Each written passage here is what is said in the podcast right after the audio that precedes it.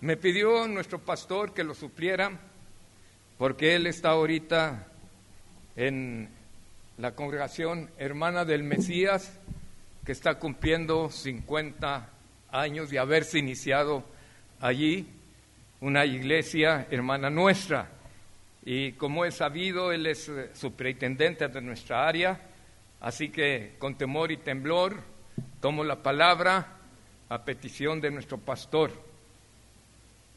Creo que todos nosotros nos hemos dado cuenta, sobre todo estos últimos años, de la situación tan árgida, tan tremenda por la que estamos pasando. Miedo, desesperación, nerviosismo. Creo que no hay un mexicano que no tenga algún testimonio de algo negativo que ha pasado en su vida o en los que le rodean. No podemos pensar más que hay una guerra, pero una guerra muy difícil. No es una guerra ideológica, no se sigue, que digamos, un plan simple y sencillamente es una guerra dirigida por Satanás. Es una guerra donde los demonios han tomado posesión de muchos y es tristeza, hermanos, al menos paisanos. El presidente y su gabinete, francamente, ya no hayan que hacer. Yo siempre he dicho que aunque estamos en, en elecciones muy pronto, no faltará o siempre sobra quien quiera ser presidente, pero creo que el que salga se va a sacar la rifa del tigre. Ustedes saben lo que es eso, ¿verdad? Y va a decir, ¿y ahora cómo le hago? Pues precisamente, hermanos, ojalá y ese que llegue a ser nuestro presidente levante los ojos al cielo, venga la palabra de Dios y allí va a encontrar, aunque usted no lo crea, la manera de vencer a ese enemigo que por más, ¿qué diré? Al menos yo pienso de 10 años, está sobre nosotros. Muy bien, yo siempre procuro que nuestros mensajes pues se basen en la vida cotidiana. Por eso digo, ahora ese es el problema. Señor, palabra bendita, ¿qué tienes? ¿Cómo le hacemos? Buscamos la respuesta para esta situación tan difícil.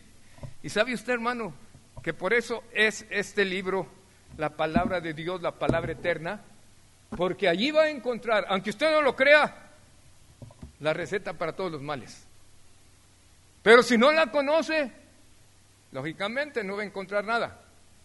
Sí, hermanos, van a ver ustedes que aquí está la manera como podemos, puede nuestro país obtener la victoria. Voy a pedir que por favor tengan abiertas sus Biblias, ya que mi mensaje es un mensaje que le llamamos expositivo, siguiendo el tenor de la Escritura, en Segundo de Reyes, capítulo 20. Nuestro personaje principal es un rey de Judá, que tiene un nombre bonito, Josafat. Pocos lo usan entre el pueblo cristiano pero es un nombre bonito. Josafat, rey de Judá. Recuerden ustedes, para cuando Josafat llega a reinar en Judá, ya el pueblo de Israel se ha dividido. El norte con la capital, Samaria, el sur con su capital, Jerusalén. El norte con diez tribus, con su rey, al menos que contemporáneo de Josafat, Acab. Yo creo que inmediatamente relaciona a usted acá con la perversa Jezabel. Un rey malo, un rey perverso. Y el reino del sur con su capital Jerusalén y su rey Josafat. Un rey bueno, pero que tuvo imprudencias, imprudencias que después le costaron lágrimas. Pero, de todas maneras, fue alcanzado por la misericordia de Dios. Nuestro personaje, pues, rey de Judá, es un rey bueno, dejémoslo así. Uno de sus errores fue hacerse compadre de Acab. No sé si aquí se diga a los consuegros compadres. Allá en mi tierra sí, pero se hizo compadre de Acab porque casó a su hijo, hágame favor, con el idólatra, con el perverso Acab, y así le fue. Pero dejémosle allí y vayamos a lo que queremos ver en esta hora. Dice que la palabra de Dios, que pasadas estas cosas, mucho más de lo que hemos dicho ahorita como contexto, pasadas estas cosas, aconteció que los hijos de Moab y Amón, y con ellos otros de los amonitas, vinieron contra Josafat con guerra. Hay esas guerras tremendas. A veces pensamos que eran pleitos pequeños. No, hermanos. Se enfrentaban ejércitos de miles de soldados. Aunque no lo crea, la Biblia lo dice. De millones. Y acudieron algunos y dieron aviso a Josafat. Pues decíamos en el contexto, contra ti, contra ti viene una gran multitud del otro lado del mar. Miren, y hasta los sirios confabulados del norte.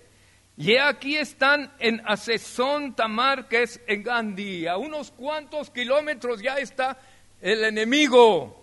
Y Josafat sabía qué clase de enemigo era.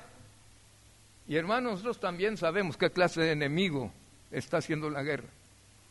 Desalmado, haciendo cosas que solamente el demonio se las dicta. Contra ti vienen. ¿Qué pasó? En primer lugar, el rey tuvo temor. Tuvo temor. Los mexicanos somos muy valientes. Pero hermanos, voy a usar un dicho común. El miedo no anda en burro.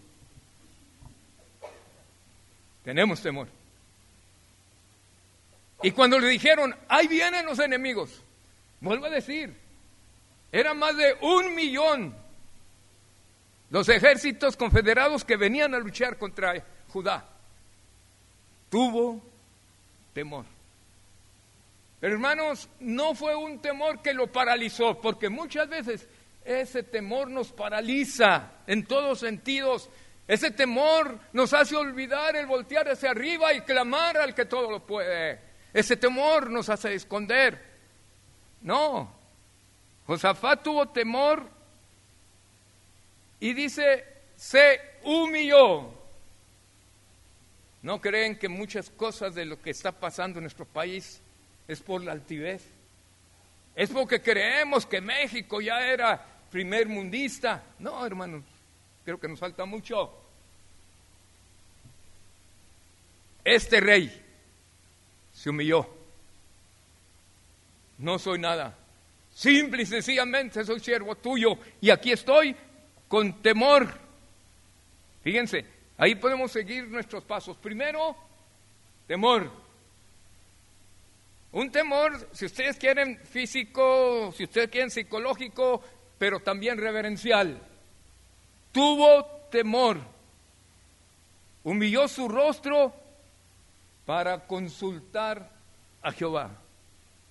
Estaba yo, si ustedes ven en los capítulos, en el capítulo anterior, y sacan cuenta de cuántos soldados componían el ejército de Judá, un millón doscientos mil. ¿De cuántos soldados estará compuesta nuestra armada y el ejército? Probablemente lo mismo. Nada nuevo bajo el sol. Un país que tenía, de veras, vamos a decir, con qué hacerle frente a los otros que venían para destruirlos. Pero me llama la atención, miren, el rey no va a los cuarteles, el rey no va a sus generales, el rey no va a ver cuántos es con lo que cuenta. Él se humilla, él va a Dios e hizo pregonar ayuno. Si quiere usted vaya anotando ya cuál es la manera de ganar la guerra. Vaya viendo usted cuál es la manera de que el enemigo se derrote a sí mismo. Primero, un temor, pero no un temor que paraliza, sino un temor que lo hace ir al Señor. En segundo lugar, si usted ve allí, humildad. En esa humildad entra también el arrepentimiento. El decirle al Señor, hemos pecado. El decirle al Señor, examíname, oh Dios, y ve qué es lo que de mi parte también está trayendo esta guerra. En tercer lugar, el ayuno. Ay, hermano, no hables del ayuno. El ayuno. Y no el ayuno nada más del rey y su familia. Si usted se da cuenta, estoy viendo el versículo 3, hizo pregonar, digamos, convocó ayuno a toda la nación. Sería un pueblito, hermano, nada más estamos hablando del ejército de un millón doscientos mil y más. No sabemos cuántos eran los habitantes de Judá, pero lógicamente pasaban o eran varios millones. Todos van a ayunar. ¿Recuerda usted los medios de gracia? Los metodistas al menos hacemos mucho énfasis en los medios de gracia, no como fines, sino sin medios para estar más cerca de Dios. Y entre ellos y el que menos practicamos, el ayuno. No, hermano, ese es fanatismo. Aquí está como una arma. Ayuno. ¿Cuántos días, hermanos? ¿De cuántas horas? Ya no digamos. No lo sabemos. Pero recuerden que también el medio de gracia de ayunar es neotestamentario. También entra dentro del pueblo del Señor. Ayuno. Muy bien. ¿Qué más hicieron? Miren ustedes. Dice el versículo 4. Y se reunieron los de Judá para pedir socorro a Jehová. Y también de todas las ciudades de Judá vinieron a pedir, ayuda a Jehová. ¿A dónde fueron? ¿A dónde acudieron? Al templo. Sí, todavía existía el templo de Naucodos, perdón, de Salomón. Una convocación, una asamblea Vamos a orar al Señor. Vamos a pedir que nos quite este temor. Vamos a decir que su poder sea manifiesto. Muy bien. Y miren quién es el que inicia o el que encabeza la oración. Vea usted el versículo 5. Es la oración de Josafat.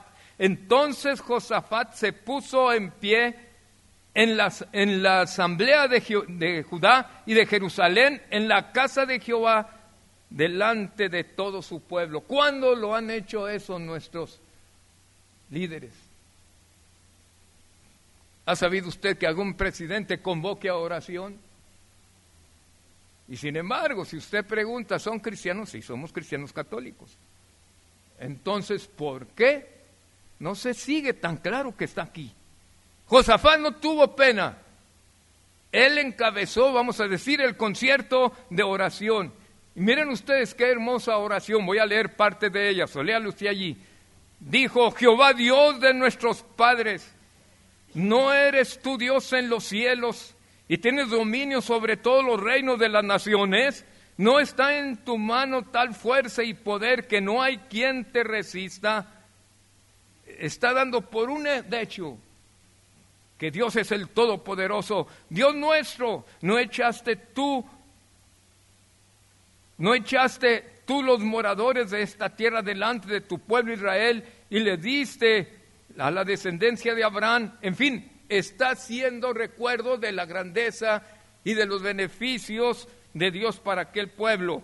Vayamos al versículo 10. Ahora pues, he aquí los hijos de Amón y de Moab ¿Sabe quiénes eran estos? Primos o parientes, si ustedes quieren, muy lejanos. ¿Quiénes son los que están haciendo la guerra? ¿Quiénes son los que están trastornando nuestro país? ¿Acaso son extranjeros? Si fueran extranjeros, haríamos un efecto de lo que dice Maceosiario, un extraño enemigo. Profanar con sus plantas tu suelo. Pienso, patria querida, que el cielo un soldado en cada hijo te dio. Pero son los mismos, somos los mismos. Estos señores, estos ejércitos, los eh, de Moab, eran los descendientes de Lot, eran los descendientes de Esaú. ¿Recuerdan ustedes? Relacionados todos con el pueblo de Dios. Por cierto, que hasta la fecha están peleando. Y todavía, como si fueran pocos, los sirios, los del norte, constantes enemigos. Mira, Señor, dice, he aquí los hijos de Amor y de Moab y los del monte de Seir, los árabes, a cuya tierra no quisiste que pasase Israel cuando venía de la tierra de Egipto, sino que se apartasen de ellos y no los destruyesen. Y luego dice, porque nosotros no hay fuerza contra tan gran multitud, no sabemos qué hacer.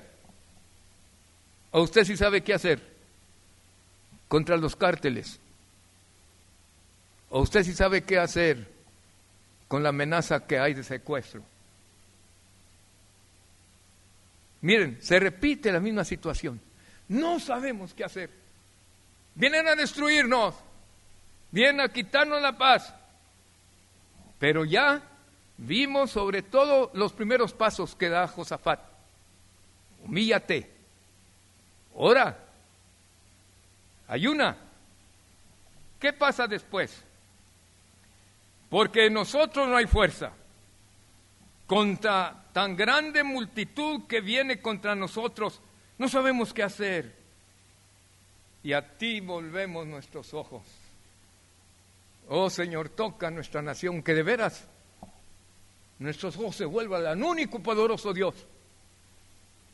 No a la idolatría, no a las eh, supercherías. Desgraciadamente hay un cristianismo, pero un cristianismo que no es el cristianismo bíblico. Ustedes saben que ya inclusive hay la diferencia. ¿Es usted cristiano? Sí. Generalmente cuando usted dice que sí, está diciendo soy un cristiano evangélico. ¿Y el otro qué son? Todo, pero creo que de Cristo muy poco. ¿No creen ustedes que eso es también motivo por el cual la guerra se está sirviendo sobre nuestro país? Quizás alguien que me escuche que no sea cristiano evangélico no estoy de acuerdo conmigo. Pero la historia nos dice, nos da testimonio de todo lo que ha pasado por ese cristianismo que no es el evangélico. Muy bien. Y todo Judá estaba en pie, versículo 13, delante de Jehová con sus niños, con sus mujeres y sus hijos todos en un mismo sentido, todos apoyando la oración de su rey, sabiendo que el rey era un rey que confiaba en Dios.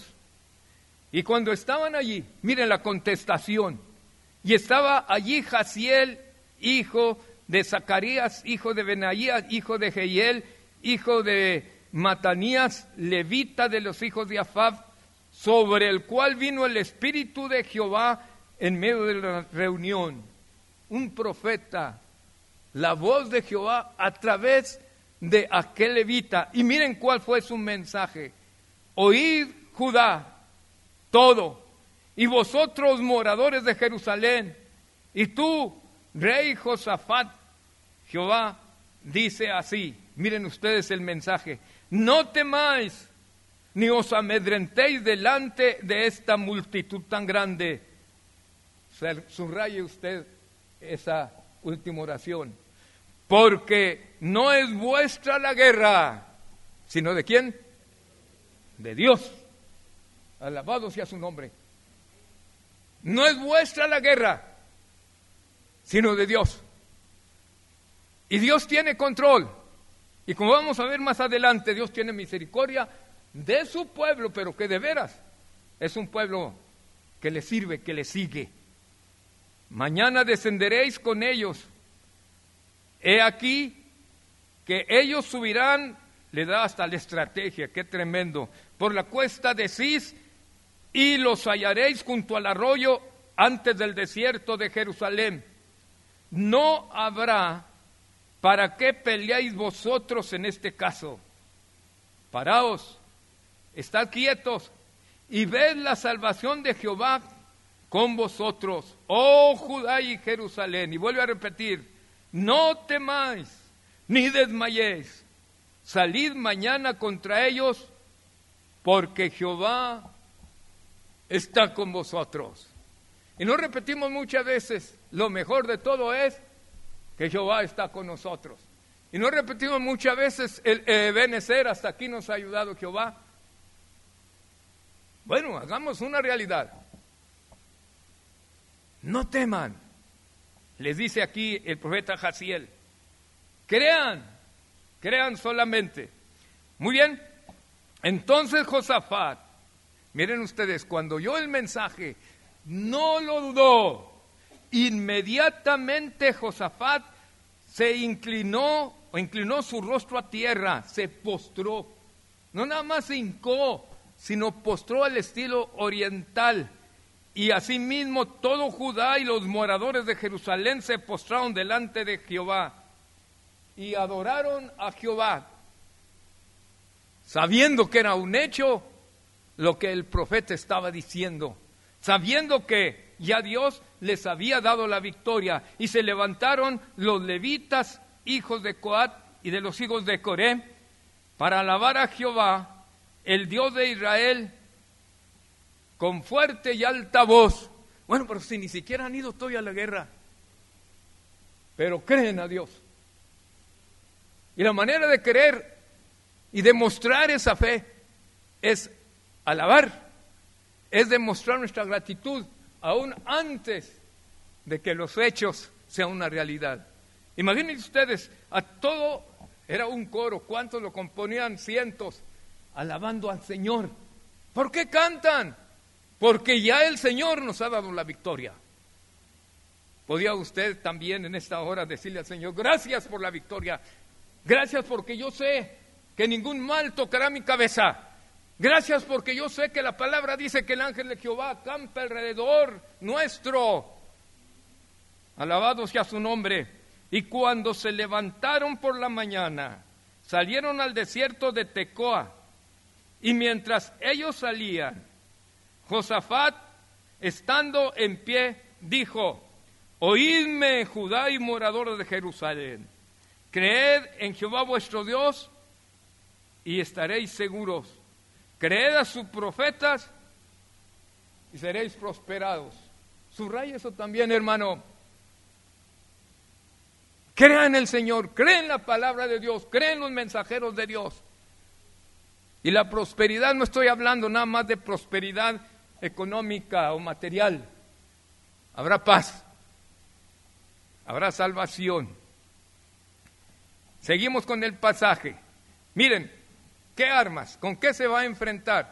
Vuelvo a repetir, en los cuarteles tenía, a mí me impresionó la, la cifra, más de un millón doscientos mil soldados.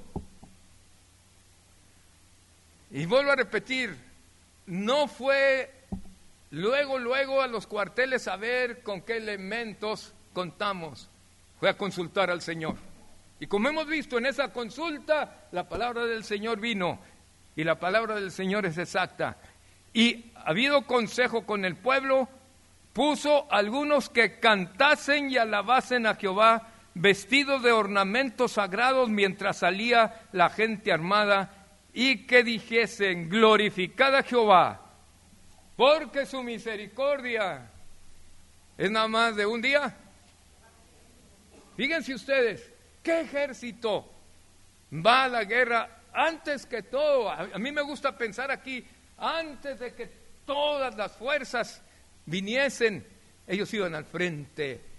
¿Y qué iban cantando? Un corito que todavía cantamos. ¿Se acuerda? Tu misericordia es mejor que la vida. Tu misericordia es mejor que la vida. ¿Cree usted? Te alabarán y así mi vida te bendecirá. Y en tu nombre mis manos alzaré. Yo alzaré mis manos en tu nombre, Señor. Yo alzaré mis manos en tu nombre, Señor. Mis labios te alabarán y así mi vida te bendecirá. Y en tu nombre mis manos alzar. Y ahí va el coro, ahí va la multitud de cantantes. Los ejércitos van atrás. ¿Cuántos miles? No sabemos. Miren qué pasó. Glorifican a Dios. Y cuando comenzaron a entonar cantos de alabanza, Jehová puso contra los hijos de, Amón, de Moab y del monte de Seir las emboscadas de ellos mismos que venían contra Judá y se mataron. ¿Quiénes? No está pasando lo mismo, hermano. Cuando yo veía este pasaje, dijo, Señor, nada nuevo bajo el sol. Ya salieron por allí los, ¿cómo le dicen? Los caballeros templarios, yo creo que ni saben quiénes eran, pero ellos son, y otros los matacetas, y otros los matafamilias. Se está cumpliendo, hermanos. Todo es que confiemos en Señor. No tenemos por qué luchar físicamente. Vamos a luchar, como estamos viendo, con las armas espirituales. Vamos a apoyar al presidente y a los que están tratando de otra manera que ya les anda. Apoyarlos como la Biblia dice. ¿Ven? Y luego sigue diciendo, porque los hijos de Amón y Moab se levantaron contra los del monte de Seir para matarlos y destruirlos, y cuando hubieron acabado con los del monte de Seir, cada cual ayudó a la destrucción de su compañero. Qué tremendo, qué admirable. El Señor obra de maneras que nosotros no conocemos. Se destruyeron y no crean que eran mil, diez mil, cien mil. Eran casi cerca de un millón o más de un millón. Y dice que se destruyeron entre ellos sin quedar uno solo. ¿Y el ejército qué hizo? Yo creo que oír o probablemente también unirse a los cantos que alababan y que clamaban la misericordia del Señor. Y luego que vino Judá a la torre del desierto, miraron hacia la multitud, y aquí yacían, y aquí hacían ellos en tierra muertos, pues ninguno había escapado. Y luego viene el agradecimiento. Viniendo entonces Josafat y su pueblo a despojarlos, y hallaron entre los cadáveres muchas riquezas, así vestidos como alhajas preciosas, que tomaron para sí, tantos que no, lo podían, no los podían llevar. Tres días estuvieron recogiendo el botín porque era mucho. Qué maravilla, hermanos. Eso hicieron los soldados. No tuvieron que usar las espadas, las lanzas, sus armas. Recoger el botín, recibir bendición. Bendito sea Dios. Y al cuarto día se juntaron en el valle de Beraca, porque allí bendijeron a Jehová, y por eso llamaron el nombre de aquel paraje el valle de Beraca hasta hoy. Y toda Judá y los de Jerusalén y Josafat a la cabeza de ellos volvieron para regresar a Jerusalén gozosos porque Jehová les había dado gozo librándolo de sus enemigos. Y vinieron a Jerusalén con salterios, arpas y trompetas a la casa de Jehová, y el pavor de Dios cayó sobre todos los reinos de aquella tierra, cuando oyeron que Jehová había peleado contra los enemigos de Israel. Entonces, ¿cuál es la fórmula, hermano? Para ganar la guerra, para salir de la situación en que estamos metidos. ¿La notó usted allí? En primer lugar, temor, pero el temor que no nos paraliza. Segundo lugar, humillación, arrepentimiento. Tercer lugar, orar y ¿qué día? no se nos dice, ¿sabe usted que el judío ayunia los viernes y algunos los más, ¿qué podríamos decir? espirituales los miércoles? ¿No creen que sería bueno convocar ayuno?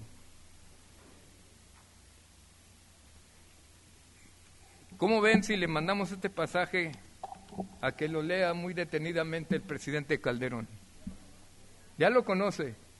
Pues le está fallando. Ah, Porque aquí está muy claro. Pero probablemente usted diga, yo no estoy en esa guerra. Pero no hay guerras, no hay problemas, no hay situaciones difíciles en nuestra vida. ¿A quién acude usted primero?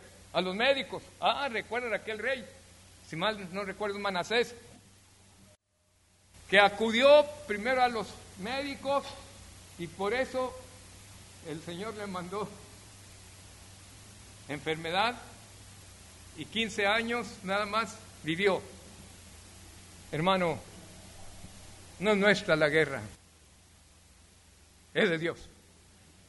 Y si Dios es con nosotros, ¿quién contra nosotros? El Señor está con nosotros y pronto saldremos de esta situación. Tenga la oscuridad. Vamos a orar para despedirnos. Señor, gracias te damos, porque podemos creer lo que tu palabra dice. Queremos hacerlo nuestro. Que en verdad, Padre Celestial, lo que hemos leído y meditado en esta hora se haga una realidad de nuestra vida en el nombre de Cristo y que la gracia de nuestro Señor Jesucristo, el amor de Dios y la comunión del Santo y del Espíritu sea con nosotros y con todo el pueblo de Dios, ahora y eternamente. Amén.